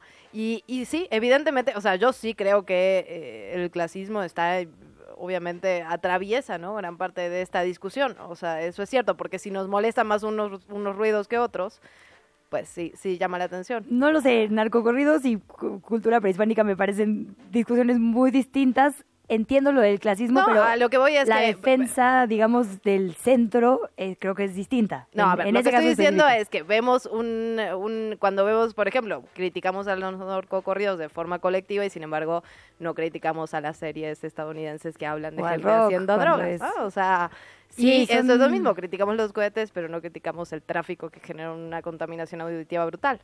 Esto de no son los cohetes, es tu blanquitud. la verdad es que no pues sí. necesita mucho más, Nelly. Pues sí. Ahora, yo diría ahí una cosa. Es verdad que no es lo mismo una fiesta patronal que mi vecino Pedrito aventando Ah, cohetes, sí, de ¿no? acuerdo, de acuerdo. No, claro, ¿no? Y además eh, eh, es, es tanta, se- ve, es muy evidente el clasismo y les voy a poner un ejemplo. Hay personas que viajan a las galas de pirotecnia a otros países y ahí está bien, ¿no? Ah, a otros claro. estados, por ejemplo. Entonces, eh, eh, y es lo mismo que sucede con otras tradiciones, por ejemplo, las peregrinaciones. Está muy mal y lo- es muy criticado en redes si salgo de mi casa y no puedo circular en mi auto porque hay una peregrinación, Sí. pero si el motivo fuera a lo mejor la Fórmula 1, entonces pues ahí Sí, sí. cambia el contexto, ¿no? Entonces pues eh, lo que decía Ale Ramírez de los Santos, este especialista, a, pues a ser muy empáticos, a entender que esta ciudad es de todos, pero fuera de estereotipos, eh, no es de atrasados tirar pirotecnia y tampoco es de modernos que no nos guste o de gente bien y gente naca. ah, Entonces, no, no, pues, claro. Vamos a avanzar en, en esa discusión y pues a ser más empáticos. No, totalmente de acuerdo. Se, se Ahora- pone difícil cuando ponemos a hablar de, sí, o sea, de afectación a, sí, a, a los animales, de afectación al medio ambiente, de contaminación, pero en eso estoy completamente de acuerdo, ¿no? No es una cuestión de diferencias. de- Claro, claro. Ahí no sé si cabe también, o sea, justo esta también muy polémica discusión siempre que es la apropiación cultural. Sí. Porque bien. efectivamente una cosa es lo tradicional. Esto que dices me parece bellísimo, ¿no? El llamado a la fiesta, es decir, Sí. aquí está, estoy anunciando sonoramente. Contra, insisto, también gente que quizá, porque también incluso en la pirotecnia hay reglas, ¿no? No es lo mismo una que otra, no la puede lanzar. Hay unas que son para niños incluso Sí, y sí, niñas y hay otras que son como más sofisticadas y requieren cierto tipo de cuidados. Eh, también eso es importante cuando, cuando hablamos, digamos, de pirotecnia, ¿no, Nelly? Sí, Luisa, eh, a mí me parece eh, lo que decías es muy bello que la gente diga, ay, me, me apuro porque la peregrinación ya casi llega, ¿no? Entonces, esa forma de comunicación, cuando estamos en medio de, de una era digital completamente, pues habla de un uso, de un uso muy, muy profundo de la pirotecnia. Entonces, eh, pues sí, va, eh, va mucho más allá y lo que pudiera pensarse que es una discusión de a favor o en contra, como ustedes lo decían, es mucho más profundo y pues hay que tenerlo muy en cuenta en esta ciudad en la que todos somos chilangos, incluso los que tiran cohetes. Absolutamente. Sí. Y matices, matices. eh, No, y de repente pienso, es que los animales del zoológico, claro, pero ese zoológico está rodeado de cuatro avenidas súper vidosas, Sí, gigantes sí, todo el día y como bien No, y decías, no lo ponemos ahí sobre la mesa. Ajá, y cuando vemos el, el- el- el inicio del año nuevo en, en algunos países, ¿no? Y decimos, ah, pero qué bonito. Sí, qué bello, ¿no? Que- ajá, O- ajá, sí. Apenas hubo un festival de música electrónica en las- en la- el fin de semana pasado, que hubo Sí. una tiradera de cohetes enorme, pero ahí estaba muy bien, ¿no? Ahí veías en Instagram las, las imágenes. No, hasta los aviones, ¿no? Que son el ruido sonoro diario. Bueno, claro. Pero Los aviones. son A mí, a mí me en por arriba, así, Sí, sí, sí. literalmente. bueno, Y, no, y además, además también poner un punto eh, a favor de las personas que están en contra. A ver. Eh, la, la, la- sí es un hecho que puede afectar la tranquilidad de los animales. Es un debate profundo. es un debate profundo y, y creo que, que esto es lo importante, ¿no? Ponerle matices. Ni, ni todo Sí. es igual, ni toda la discusión es, es lo mismo y todos somos chilangos y chilangas y chilangues. En fin, Nelly Segura, qué alegría de verdad eh, escucharte nuevamente en este espacio. Eh, pues estamos muy contentas de, de volver a, de volver a platicar contigo. Déjanos tus redes, Nelly. Me pueden seguir en Instagram en Nelly con doble L Y segura uno con número. Y ahí también déjenme sus mensajitos, por favor, porque estos temas muchas veces llegan precisamente a través de las redes sociales y es cuando nos permite explorar por ahí en los pueblos originarios de la Ciudad de México. Muy bien, Nelly, ahí andaremos. Muchísimas gracias. Abrazo. Abrazo, chicas, cuídense mucho. ¿Qué chilangos pasa? En los medios y en las redes sociales. Rapidísimo, empezamos en proceso que publica un reportaje. El Instituto Nacional de Migración de Garduño convirtió los centros migratorios en negocios millonarios para empresas extranjeras. Habíamos hablado ya de lo que publicaba eh, la Audiencia Superior de la Federación y justamente la Auditoría, perdón, Superior de la Federación y justamente lo que hace Proceso, lo que hace Mathieu Turlian, que publica este reportaje, es revisar algunos de los de estas de estas alertas rojas, digamos, que pone la auditoría siempre en, en los informes y una de ellas tiene que ver con el Instituto Nacional de Migración muy polémico, por cierto, porque Francisco Garduño eh, sigue siendo titular del Instituto eh, Nacional de Migración, a pesar de lo que ocurrió en este albergue en Ciudad Juárez, donde más de 38 personas, si no, si no recuerdo mal, 38 personas migrantes murieron porque estaban cerradas, cerradas las, las salidas. Empezaron con una protesta, se prendió fuego este lugar y todos se fueron y nos dejaron encerrados literalmente. Entonces, bueno, a ver, el Instituto Nacional adjudicó directamente 545 millones 532 mil pesos a una empresa que tiene 11 trabajadores nada más y esto eh, lo hizo para instalar albergues y puntos de revisión migratoria en el país, supuestamente cuando ya ven que tiene que hacer la revisión y sin embargo lo único que presentan es, digamos, un tipo de, de contrato ahí de recibimos con satisfacción Dicen además que no hicieron la licitación y lo hicieron por adjudicación directa porque supuestamente eh, era una cuestión de interés nacional, de seguridad nacional. Hay varias empresas así con contratos millonarios, hay que decirlo, ¿no? ya lo decíamos, 151 millones, otra de ellas que tiene también eh, 11, 11 personas trabajando contratos millonarios, muy poca supervisión de la entrega de las obras que supuestamente se dieron y eh, una serie de irregularidades en este proceso. Recordemos, y esto me parece importante decirlo, ¿no? En la auditoría cuando hace este tipo de, de alertas se pueden subsanar todavía, no es un no es una digamos una cosa cerrada, pero la verdad es que sí llama la atención y ponen aquí el foco de adjudicaciones millonarias para empresas que la verdad no parecería que podrían dar el servicio que se necesita, pues. Claro, es que, a ver, lo que, lo que tú puedes subsanar ante la auditoría es, a ver, eh, te falta comprobar tanto dinero, ¿no? Es decir, gastaste 80, me debes tres tickets, ¿no? Bueno, o sea, es una forma burda de decirlo, pero me debes eh, recibos para comprobar eh, montos finales. Lo que no es por qué el Instituto Nacional de Migración daría a privados funciones de públicos, ¿no? Es decir, tú, la subrogación, eh, digamos, se hace cuando el Estado no puede proveer algo que es importante para la ciudadanía, para las personas que están en, en nuestro territorio, eh, y entonces en ese caso sí digamos que cabe la subrogación. Si tú no tienes como centro de salud un aparato súper específico, súper importante que vas a usar para una cosa, pues claro que no lo compras. Digamos ahí si utilizas esta figura. El Instituto Nacional de Migración, ¿por qué no podría tener a propio personal así en, estos centros, ¿no? Así empezó la nota, de hecho, cuando alguien dijo, güey, ¿quién estaba a cargo de la seguridad de este centro que se incendió?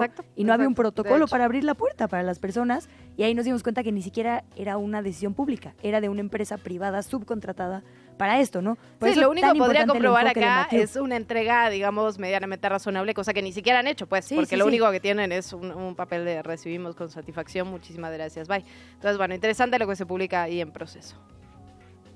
Desde la redacción de ¿Qué Chilangos pasa? Seguimos con el tema migratorio. Angie, es ya común en la Ciudad de México ver a personas migrantes en, en, espera bien de sus procesos o adaptadas ya a nuestras dinámicas locales. Cuéntanos qué has encontrado, Angie Molina. Bienvenida. Muy buenos días, Chilangas. Exactamente, pues ya desde hace algunos años la Ciudad de México dejó de ser solamente un punto de tránsito y se volvió un lugar de destino para algunos migrantes. Sin embargo, esto no quiere decir que sea así por gusto, ¿no? Cientos de personas se ven obligadas a permanecer en la capital mientras realizan sus trámites para poder continuar su camino frente a políticas migratorias cada vez más duras y complicadas por parte de los Estados Unidos. Esto implica un gran reto para ellos y ellas e incluso hasta para familias completas para poder subsistir. Encontrar empleo se ha convertido en uno de sus principales retos, ya que no hay trabajo y si consiguen uno es muy mal pagado, en algunos casos de 70 pesos por jornadas de más de 12 horas. Escuchemos. O sea, aquí no, no hay casi mucho trabajo y no, no pagan muy bien. Un amigo estuvo trabajando y dice que estuvo de 7 de la mañana a 2 de la mañana y le pagan como 70 pesos y eso no alcanza ni para un cuarto. Por eso me desanimé a seguir buscando.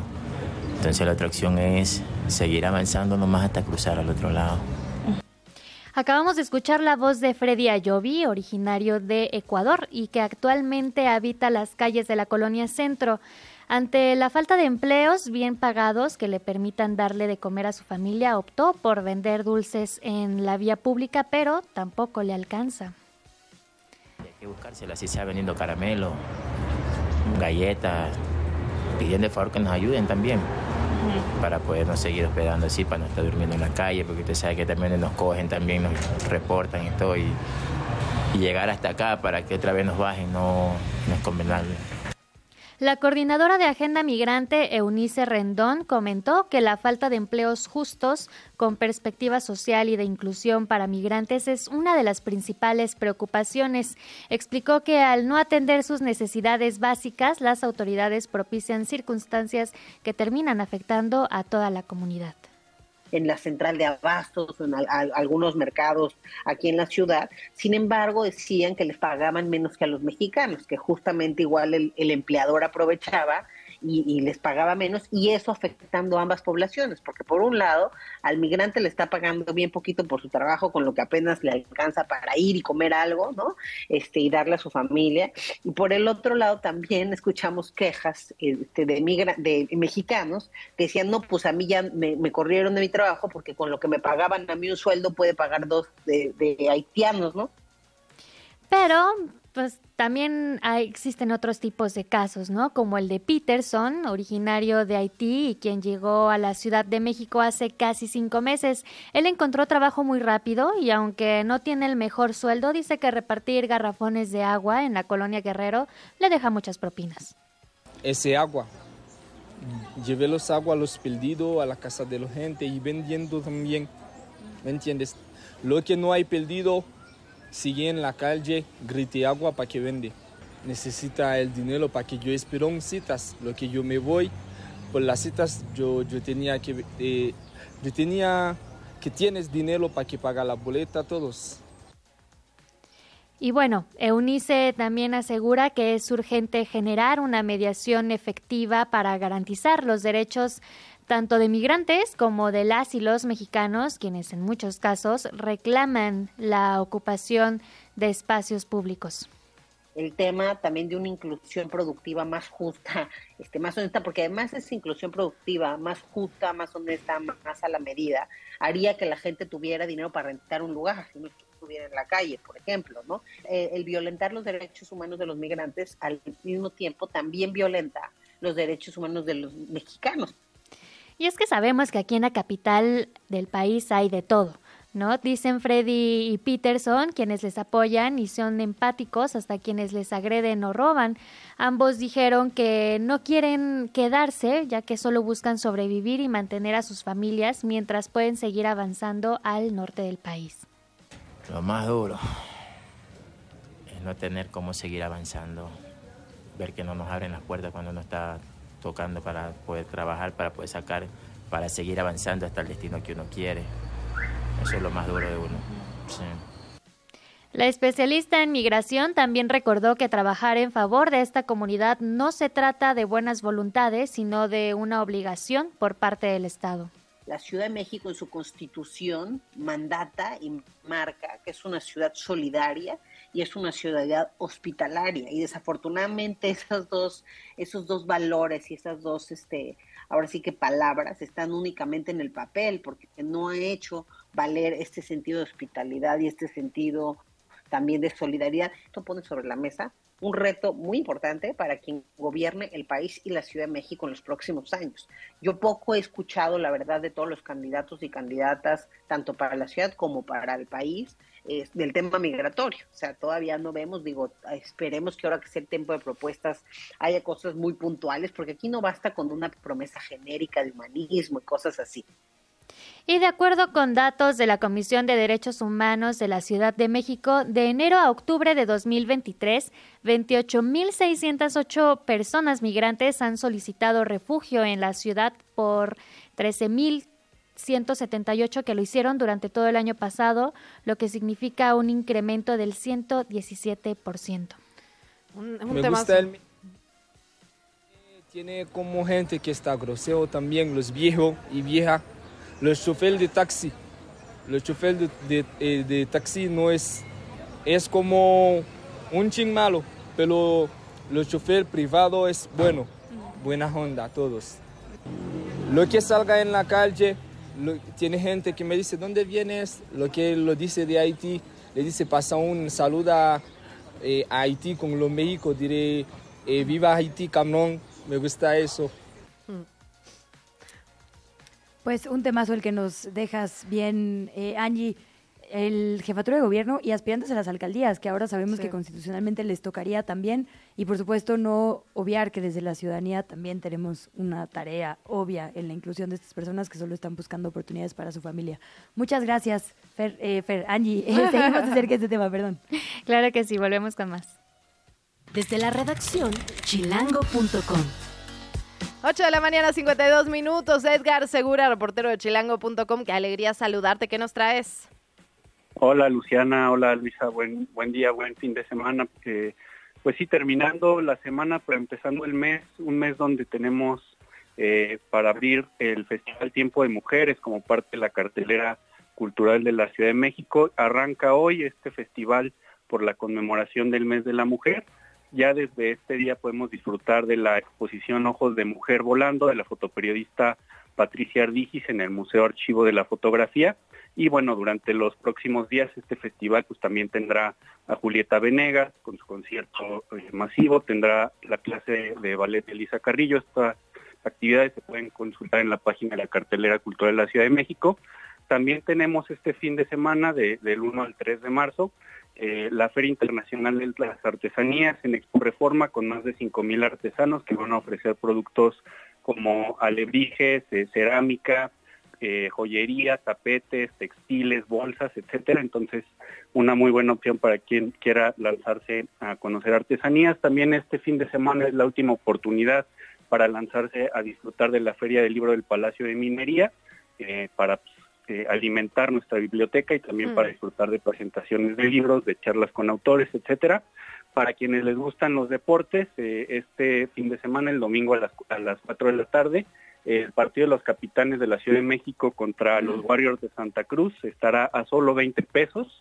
Eh, se busca romper pues, un, un récord de asistencia, entonces una buena opción al norte de la Ciudad de México. Y finalmente, para ligarnos con lo que comentaba eh, la compañera Nelly hace rato, este fin de semana inicia la Feria de la Pirotecnia en Tultepec Órale. y vamos a tener eh, pues un concurso nacional de castillos para pues conocer también esta parte de la, de la pirotecnia como artesanía y sus usos en, en las comunidades tradicionales. Pues, Pues buenísimo interesante, lo que ¿no? nos dejas, Edgar. Sí. Ahí, perdóname, Metiche, pero estaba viendo en chilango.com. No manches el- la feria de Puebla, ¿qué onda? eh? Es que la Sí. traen ahí reportada en Chilango. Sebastián Yatra, David Bisbal, Maluma, Ángeles Azules. Está. Buena, ya buena, quisiera se va a Coachella. poner, Sí. Está bastante buena. Enrique Iglesias, bueno, Caifanes. De está todo. muy bueno lo que trae chilango.com, lo que nos dices y lo que falta por leer por allá. Gracias, Edgar Segura. Gracias, buen fin de semana. Muy buen fin de semana, Edgar. Llegamos así al final de este espacio, al final de esta semana. Son las 8 de la mañana con 55 minutos. Gracias, bonito fin de semana, Luisa Cantú. Por fin. Muy bien, amiga. Se queda con Sopitas FM hasta el lunes. Llegamos al final de ¿Qué chilangos pasa? Recupera nuestra información en las redes sociales de Chilango. En el siguiente programa te esperamos con más información y entretenimiento. Nos escuchamos de 7 a 9. Amanece, sobrevive, infórmate y disfruta la ciudad con nosotras.